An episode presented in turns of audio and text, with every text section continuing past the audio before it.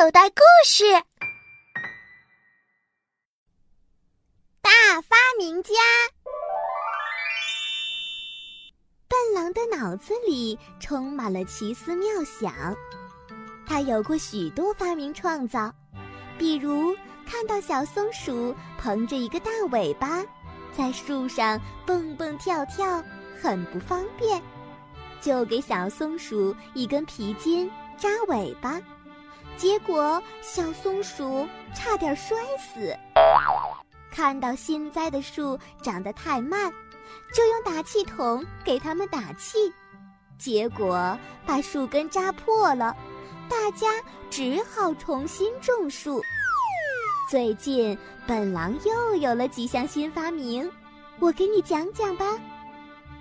胖棕熊先生有一台爆米花机。胖棕熊先生说：“这是一台有魔法的机器，能把小的东西变大。”胖棕熊先生没有吹牛，他把米粒放进去，砰的一声爆开，小米粒就变成小手指大一颗的米花。他把玉米放进去，砰的一声爆开来，玉米粒就变成。大拇指粗的爆米花。小田鼠的个子很小，小个子真不方便，总是受人欺负。猫欺负它，狗欺负它，连比小田鼠的个子大不了多少的小松鼠都欺负它。有一次，小田鼠好不容易找到几颗花生，正想搬回鼠洞里去呢。结果就被在树上的小松鼠看见了。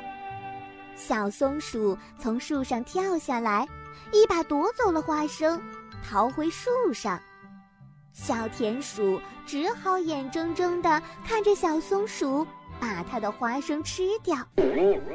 小田鼠希望自己变大，笨狼对小田鼠说。我知道胖棕熊先生有个魔法机器，能把小的东西变大。你去找胖棕熊先生吧。胖棕熊先生忙着呢，哪里有闲工夫理睬一只小田鼠呀？而且小田鼠的声音那么小，胖棕熊先生根本没有听到。胖棕熊先生不仅没有听到小田鼠的恳求。也没有看到小田鼠，因为胖棕熊先生有一个大肚子，大肚子填在前面，让胖棕熊先生根本没有办法看到自己脚下的小田鼠。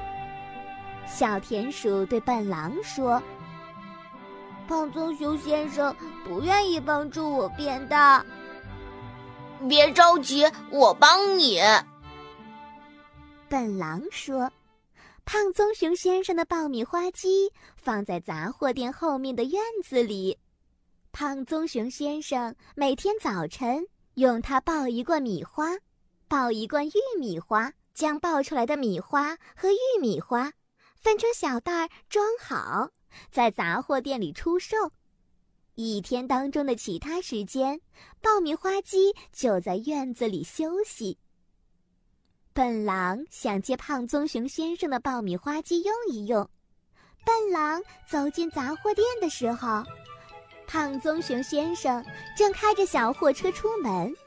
今天，胖棕熊先生要进城去办事。胖棕熊先生，我想借你的爆米花机用一下。笨狼说：“小货车的引擎声和排气管。”突突突冒烟的声音，车轮碾过地面的声音，比笨狼的声音大多了。胖棕熊先生没有听清笨狼说的是什么，他还以为笨狼来找棕小熊玩呢。胖棕熊先生用手指着杂货店的后面，意思是告诉笨狼，棕小熊在后面的房子里呢，你自己去找他吧。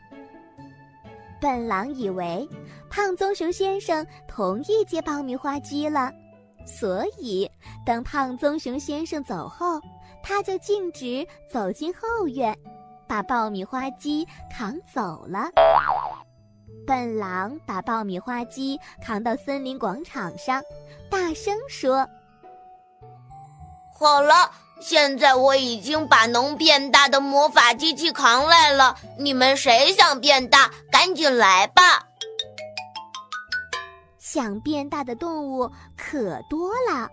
听到这个消息，大家都跑来了，森林广场上排起了长队。一千一百只蚂蚁，三十八只蟋蟀，五十六只金龟子，一百零三只小田鼠，五只兔子，二十三只小松鼠。排在队伍后面的是一头长颈鹿，它不是嫌自己的个子小，而是不喜欢自己的脖子太细了，希望能通过魔法把自己的脖子变粗一点。聪明兔也跑来看热闹。聪明兔以为真的来了一个魔法师，能把小动物变成大动物呢。如果这事儿是真的，聪明兔也不反对把自己变得更大一些。他没想到，魔法师就是笨狼，而魔法机器居然是一台爆米花机。聪明兔问笨狼。笨狼，你打算如何把大家变大呢？当然，就像爆米花一样啊！先把大家装进爆米花机器里，再在下面加热，然后砰的一声就变大了。本狼说：“我记得你说过的，热胀冷缩就是这个道理。”聪明兔吓了一大跳。天哪，这可不行！你这样不能把它们变大，只能把它们炸死。难道你想杀了它们吗？笨狼当然不愿意杀了大家，大家也不愿意变成死老鼠、死蚂蚁、死蟋蟀。听到聪明兔这么说，大家都跑掉了。聪明兔和笨狼一起把爆米花机。送回了胖棕熊先生家。胖棕熊先生听说笨狼私自把他的爆米花机搬到广场上去了，非常生气。聪明兔也把笨狼差点干出来的傻事告诉了胖棕熊先生，把胖棕熊先生吓出了一身冷汗。从此以后，胖棕熊先生在爆米花机上。拴了一根铁链，还挂了一把锁。这样一来，除了胖棕熊先生自己，谁也无法再把爆米花机搬走了。笨狼的第二项超级发明是笨狼牌空调。夏天总是非常热，每一个夏天都是如此。笨狼很小的时候，为了在炎热的夏天。过得舒服一点，想尽了办法，比如说穿上胸前印有“酷”字样和画有湖水的 T 恤衫，让自己感觉凉爽一些；比如把太阳光放进冰箱里冰冻了，让它变成雨。事实证明，这些招数并不管用。为了避暑。会想笨办法的不止笨狼一个人。前天发生了跳跳蛙事件，就证明，在森林镇，笨狼绝对不是最笨的孩子，比笨狼更笨的人还大有人在。跳跳蛙是青蛙大夫的孩子，这个家伙长得胖乎乎的，特别怕热。青蛙大夫家里有一个池塘，热的时候他就让全家人都待在池塘里，但跳跳蛙不肯老老实实待在池塘里，因为池塘里没有电视，没有游戏机玩。最近，森林镇又有新店开张，这家新店是快手猴先生开的电玩天地。快手猴先生是全森林王国玩游戏的高手，他以前天天玩游戏，现在呢，自己不玩游戏了，在森林王国开了许多游戏连锁店，让别人来玩，他自己坐在办公室里数钱。他的第三百五十家连锁店开在森林镇，店名叫“超级玩家”。现在开业三天大酬宾，免费让大家玩。店里挤满了人，跳跳蛙也来了。跳跳蛙个子虽然小，但特别机灵。他抢到了一台游戏机，从此就像一块被人嚼剩的口香糖一样。粘在游戏机前，再也不离开了。跳跳蛙一连玩了三天，三天不吃不喝，对青蛙来说倒也不算什么，因为青蛙冬眠的时候可以一整个冬天不吃不喝。但当时是夏天，天气异常炎热，树叶都晒蔫了。蝉整天在树上高唱：“热呀热呀热呀热死了呀！”挤满了电玩高手的电玩厅里，更是闷热异常。三天玩下来，跳跳蛙的皮肤干裂了。当他把最后一只妖怪打死，圆满取得胜利，终于抬起头来的时候，他觉得头晕目眩。胸膛里面，全身上下像着了火一样难受。热呀热呀，实在太热了，我要热死了。跳跳蛙说：“他开始在房子里找清凉的地方。房子里没有空调，电扇扇起的风也是热的，吹了比不吹还难受。这时。”他看到快手猴先生的办公室里有一台冰箱，快手猴先生正在打开冰箱，拿里面的冰镇果汁喝。冰箱门打开，一股冷飕飕的风就从冰箱里吹出来。对于全身着火似的、热得难受的跳跳蛙来说，是最大的诱惑。跳跳蛙来不及细想，就跳进了冰箱里。而快手猴先生根本没有注意到，跳跳蛙跳进了冰箱。快手猴先生关上了冰箱门。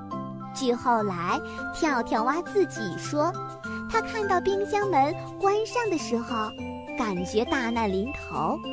他大喊大叫，但冰箱密封很好，快手猴先生根本没有听到他的声音。他拼命用身体推冰箱门，毕竟力气太小，门没有开。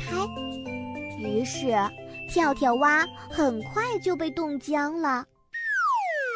等快手猴先生再次打开冰箱的时候，已经是一个小时以后了。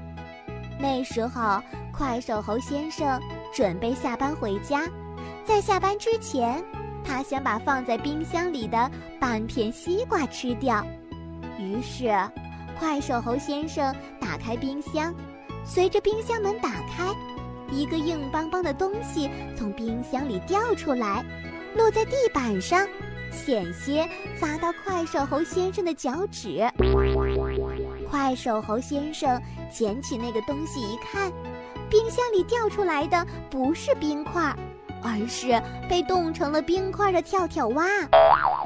快手猴先生急忙打电话给青蛙大夫，呜哇呜哇呜哇，青蛙大夫开着救护车来了。一看到冻僵的宝贝儿子，青蛙大夫自己就晕过去了。白鹤护士和快手猴先生一起把跳跳蛙抬进救护车。用毛巾把它捂得严严实实的。过了一会儿，跳跳蛙身上的霜化了，跳跳蛙也回过神来了。冻僵的四肢又能动了。醒过来的跳跳蛙看见昏迷不醒的青蛙大夫，以为青蛙大夫死了，哭着说：“爸爸，你可别死呀！只要你不死，我答应你，再也不偷偷跑出去玩电子游戏了。听到儿子的呼唤，青蛙大夫也醒过来了。他连责备的话也没舍得说，只是紧紧地抱着跳跳蛙。刚才多危险呢！以后不管多热，也不要再干这种傻事了，千万不能跳进冰箱呀！跳跳蛙全身还在哆嗦呢，他哆哆嗦嗦地说：“再，再也不敢了。”这就是森林镇最近发生的跳跳蛙事件。